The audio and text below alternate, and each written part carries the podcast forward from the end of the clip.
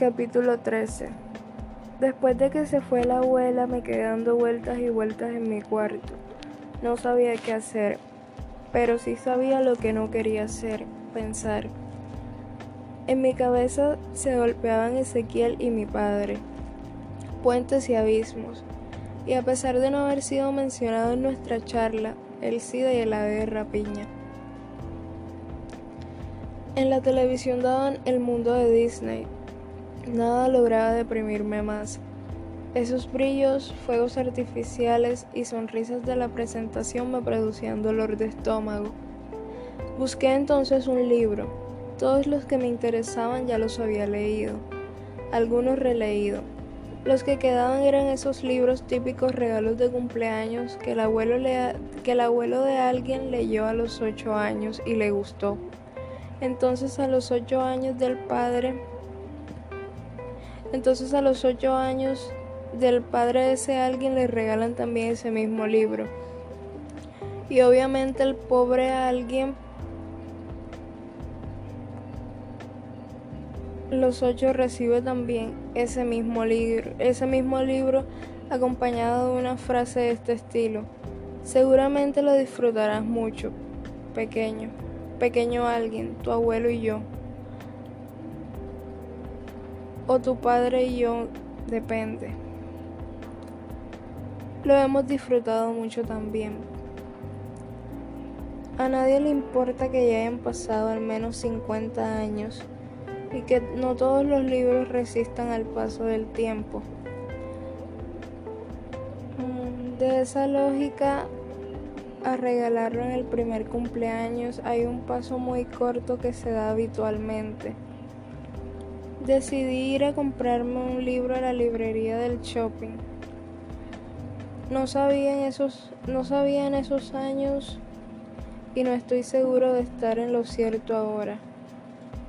Pero sospecho que uno, hace, que uno se hace lector para completar lo inabocado para completarse. Y así conforme van pasando los años, van cambiando los gustos y nos, y nos parece mentira que hayamos disfrutado de ciertos textos. Después de que creamos después de que creemos execrable, execrable. Seguramente no pensaba en seguramente no pensaba en esto cuando caminaba por el San Isidro para ir a buscar un libro que me liberase de la angustia. Si recuerdo mi desazón cuando llegué a la librería, si recuerdo mi, mi desazón cuando llegué a la librería, pregunté por Clara y me contestaron que tenía Franco. Habitualmente las embarazadas nos inspiran dulzura. La embarazada me informó que Clara no estaba y agregó con su mejor sonrisa, McDonald's, te ayudo en algo, tesoro. Me inspiró repugnancia, supongo a la luz de los años, que la buena mujer tal vez no era tan desagradable, pero yo a Clara le, pero yo a Clara le debía el haberme hecho lector. Ella siempre me había recomendado buenos libros y sabía cuáles darme según mi ánimo.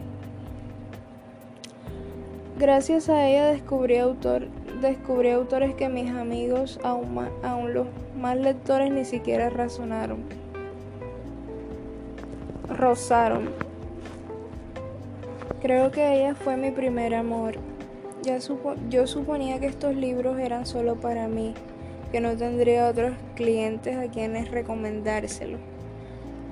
Tal vez no fue tan bueno que yo me hiciera lectora a su imagen y semejanza y que ella me ahorrase los dólares de, de cabeza. Nunca lo sentí así. Siempre creí que tenía una especial percepción para saber lo que yo iba a disfrutar. Y estoy segura de que aquella disfrutaba recomendándome. Ese domingo que ella no estaba, no encontraba qué leer tal vez por mi estado de ánimo. Revisaba todos los estanes, aún los, los de los chicos más pequeños. Me entretuve buscando a Wally o algo parecido. a pesar de que nunca me gustaron esos libros, y de repente me encontré con una pila de María Elena Walsh. Los abrí los hojeé. En uno de ellos no recuerdan cuál. Me encontré leyendo o cantando o no sé. Mírenme, soy feliz entre las hojas que caen. Cuando atraviesa el jardín viviendo en monopatín. La canción del jardinero la canción con la que me acunaba Ezequiel. Sentí su voz en mi cabeza. Yo no soy un bailarín, pero me gusta quedarme quieto en la tierra y sentir que mis pies tienen una raíz. Ezequiel. Y otra vez la sombra del ave rapiña cada vez más cerca. Creo que me mareé o no sé bien qué pasó. Lo que recuerdo es la pila de los libros en el piso, toda la hora de María Elena Walsh tirada, la cara de espanto de la embarazada y yo corriendo como un alma que lleva el diablo. Supongo que todos pensaron que me había robado algo. Sé que no paré de correr hasta el río, lloraba. No me podía sacar de la, de la cabeza la cara gorda el ave de rapiña, los libros en el piso. Y la voz de Ezequiel cantando, aprendí, aprendí que una nuez es arrugada y viejita, pero que puedo ofrecer mucha, mucha miel.